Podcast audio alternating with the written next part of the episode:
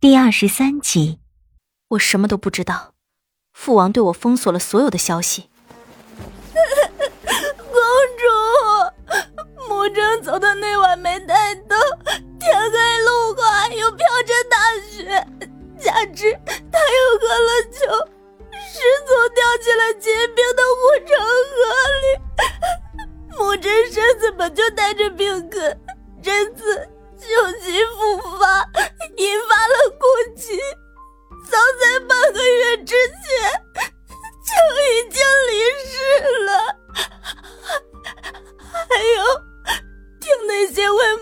母者瞧病的太医们说，说他腹中已有三个月的胎儿也没了。你说送他走的时候，我怎么就忘了为他点盏灯呢？我怎么就没让你送送他？为什么我这么笨？穆征那么明显的变化，我都看不出来，怪我，怪我只顾着重聚的欢喜。你说他当时心底到底藏着怎样的血泪？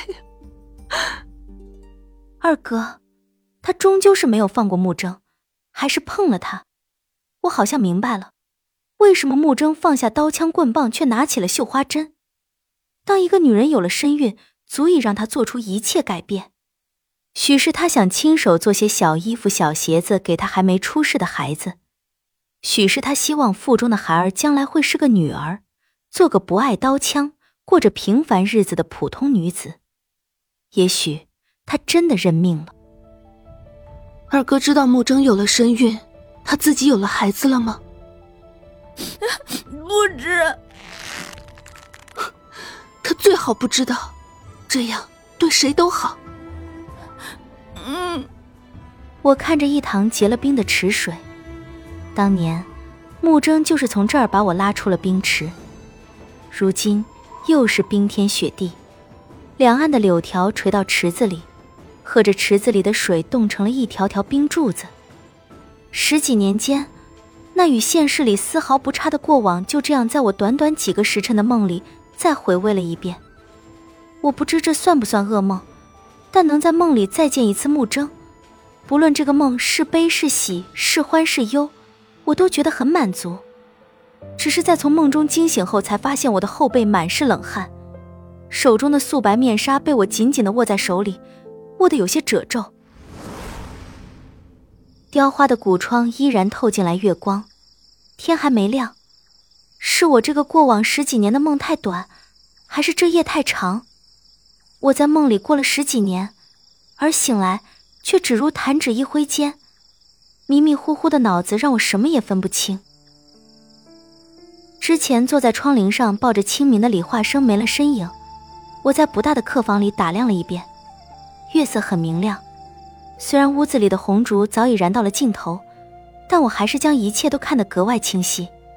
李化生没在屋子里，我揉了揉眼睛，心想他一定是在哪个角落里蹲着困觉了，心下也没太在意。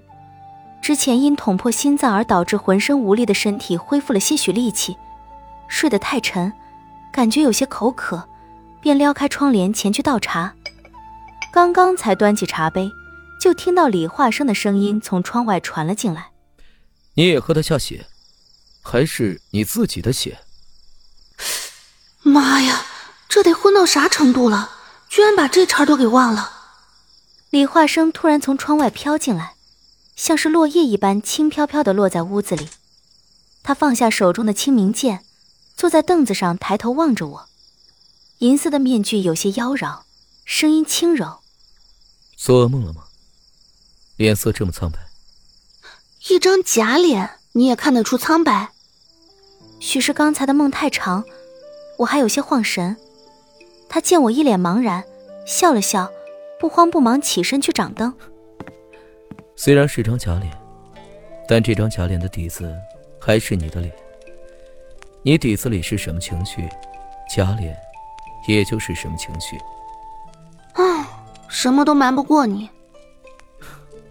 口渴了吧？我去给你加壶水。哎，你刚刚怎么不在屋子里？出去了一下。他说着，转过头来看了看我，便出去了。李化生回来的很快，提着茶壶站在桌前。茶壶、茶杯我都清洗了一遍，没有什么血腥味了。来，谢谢。你大晚上的去哪儿了？走了十几里山路，不累吗？我出去转了转。哦，我端着茶杯喝水，话题一时间到了尽头。这大半夜的，我也无心去找话题，喝了几口茶水润了润嗓子，就重新爬到床上休息。下半夜，我辗转反侧，怎么也睡不沉，眼前总是木怔的影子。李化生在房间里枯坐着，安静的很，什么动静也没有。